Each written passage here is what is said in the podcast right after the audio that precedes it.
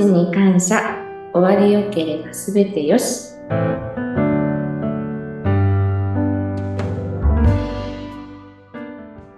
こんにちは。有限会社東美代表取締役、えー、染谷幸宏と申します。よろしくお願いいたします。こんにちは。インタビュアーの山口智子です。染谷さん、そしてリスナーの皆さん、明けましておめでとうございます。ありがとうございます。いや、いよいよ2023年、染谷さんスタートしましたね。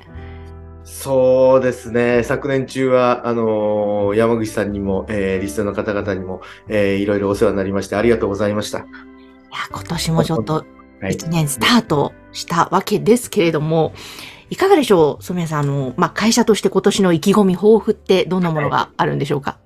はい。あの、業界としましては、あのーえー2040年くらいが、えー亡くなる方のピークって言われてます。で今、その変革の時、えー過渡期に入っているのかなっていうふうに、えー思っておりますので、ここ、えー3、4年の間に、えー会社としての方向性も新しいものを見出したりですとか、えー新しい技術開発ですとか、えースタッフの、えー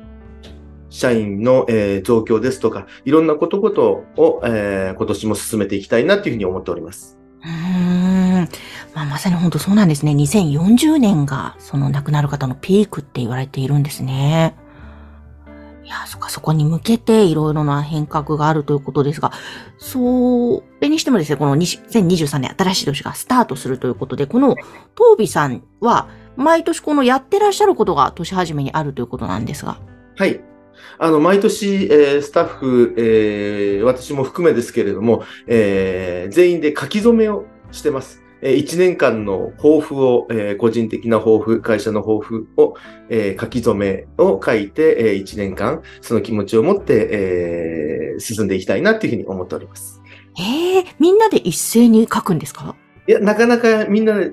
でまとまってっていうことは難しいですので、時間が空いているときに、会社の方に、えっ、と、墨と、えー筆と用意しておりまして、そこでその、えー半紙に書くスタッフもいれば、こうなんていうんですか、こう長いものに書くスタッフもいますので、それは問わず、とりあえず、えっ、と、書き初めをしましょうということで、もうここ、えー10年、15年くらいやってる、10年くらいやってるのかなっていうようなふうには思ってます。そうなんですねえ。ちなみに去年はどんな言葉が並んでいたんですか？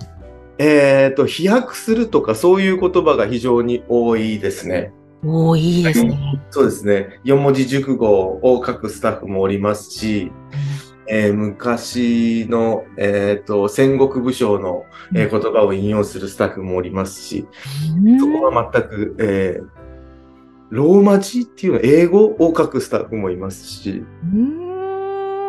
なんか、そういう社員の方が何を書くか見るのも楽しみ。あ本当楽しみです。面白いです。あすごいなっていうふうに思います。えええ、染谷さん自身は何を書いたんですか？去年は。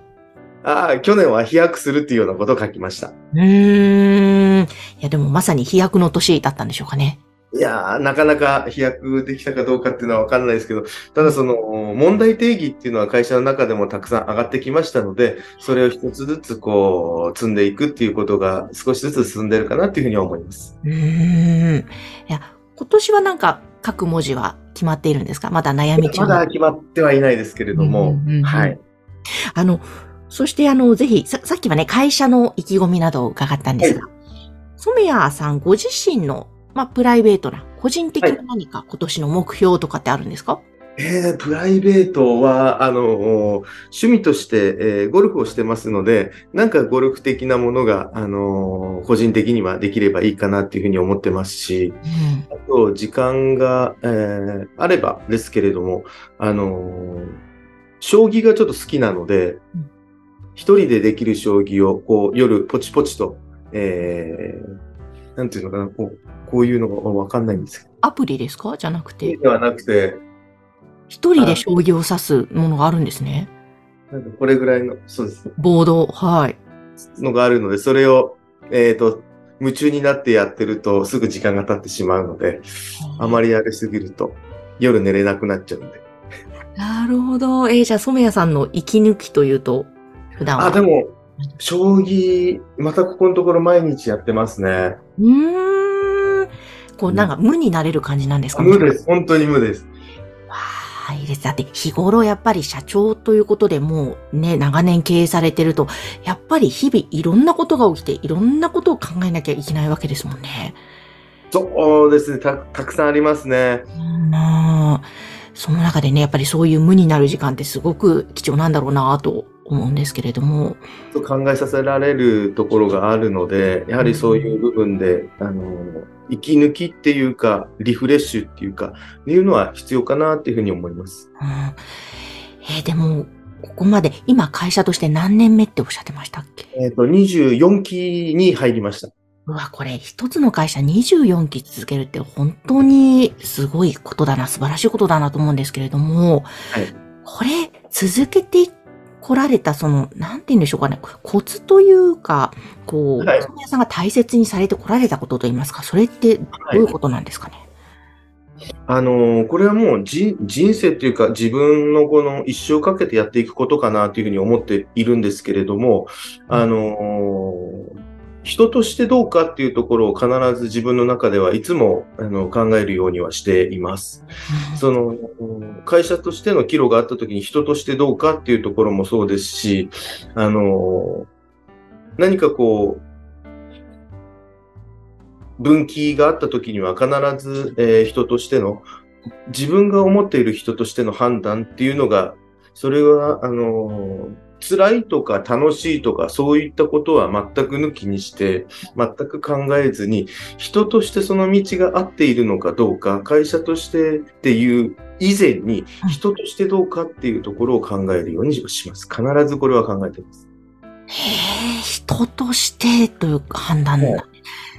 え、例えば、ももし、あの、差し支えなければ具体的にこういう部分で人としてこういうふうにあの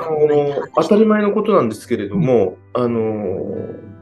悪いことをしたのであれば謝罪するっていう、うん。そういうこともそうですし、あの朝挨拶をするっていうのもそうですし、うん。そういうところから、あの経営判断をするところまでっていうのは、あの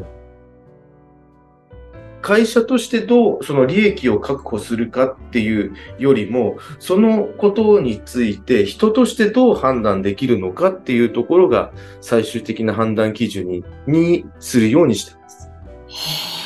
え、なるほど。やっぱりそういうのをつどつどその視点で判断してきて、あ、やっぱり、あの、良かったなというか、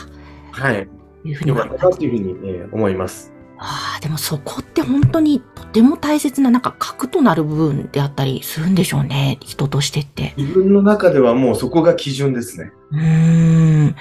なんか、いろんな業務があったり、もちろん、はい機械的に進むこともあるんでしょうけど、まあでもそういうことの以前に、経営とかの以前に、人ですもんね、みんなそれぞれ。はい。うーん。なんかすごくトービさんって、その人を大切にしているなというのがこれまでの配信会でも皆さんにも感じていただけてるんじゃないかなと思うんですが、うんスタッフの方の教育ですとか、またその採用の段階のやり方とかもね、やっぱりそこはとても大切にしているんですかね？そうですね。これは、あの、自分が、あの、思うところなんですけれども、うんえー松下電器とそのパナソニック、今でパナソニックさんの、えっ、と、松下幸之助さんも言ってらっしゃったんですけれども、うん。そういう著書を読んだときに、あの、今まで、えー自分ですと、えっ、と、55年生きてきた、えー人生を、あ恵まれていたか恵まれてませんでしたかっていう判断をスタッフ、えー面接の時に必ず聞くと、恵まれていたっていうふうに話をする人っていうのは、今までのその人生において、えー感謝ができる人だっていうふうに捉えていらっしゃったようで、それはもうまるっきりそのまんま、あの、受け売りですけれども、させていただいてます。なるほどというふうに思う。で、どれだけその頭が良くても、えーどういうふうな履歴があったとしても、その人は松下さんは、いえーと、社員として受け入れなかったっていうようなことを言っていたので、やはり感謝できるっていうところが人として自分的にはどう、あの、一番素敵なところなのかなっていうふうに思うので、うん。ういうことが私としては大事なのかなっていうふうに、えー思っておりますし、あと、あの、インタビュアーのや山口さんにもお越しいただいて、はい。えー会をさせていただく中で、あのやはりその次の日っていうのはスタッフから、あ、良かったっていう話をたくさん聞くんですけれども、何が良かったのかっていうふうなことを聞くと、山口先生のその話をしている言葉が聞きやすいとか、それはどういう表情で、どういう言葉のトーンで、どういう笑顔でその人に対して話をしているかっていうのが私たちにはすごく勉強になりますと。いうような言葉を言ってらっしゃいまし、スタッフが言ってまして、で、自分としてのその考え方っていうのは、言葉は人の気持ちからしか出てこないものだっていうふうに思っているので、うん。言葉はその人が発する命だなっていうふうに思える部分があるので、そういったところっていうのは言葉を大事にするっていうことは自分の心を大事にしていることなのかなっていうふうに思えるので、そういうその言葉の発し方だとか、トーンだとか、強さだとか、いろんな部分がそのお客様にとってどういうふうな印象を与えるかっていうのはすごく大事なところだなっていうふうに思うので、いい勉強をさせていただいてるっていうふうにも思ってます。ありがとうございます。そうですね。今、東美さんで話し方や聞き方、コミュニケーションに関する研修をさせていただいてありがとうございます。そうなんです。その中で、あのなんかね、そう言っていただけるとすごく嬉しいんですが、もう本当今、染谷さんがおっしゃってた言葉はその方のその命、はい。イコールだと。で、本当に自分の心をイコール大切にしていること。いや、本当まさにそうだなと思うので、自分がどんな言葉を発するか、また頭で思考しているかって、もうそれがイコール現実にもね、現れますしね。もうその通りだと思いますので、考えることでしか言葉が出ないので、その辺は自分としても、あのスタッフに話をする言葉っていうのは注意しなきゃいけないなっていうふうにも思いますし、お客様にもそうですし、また自分がその言葉っていうのを一番聞いているので、その言葉はやはり自分に戻ってくるのかなっていうふうに思います。本当その通りですね。わあちょっと今年もまた一年、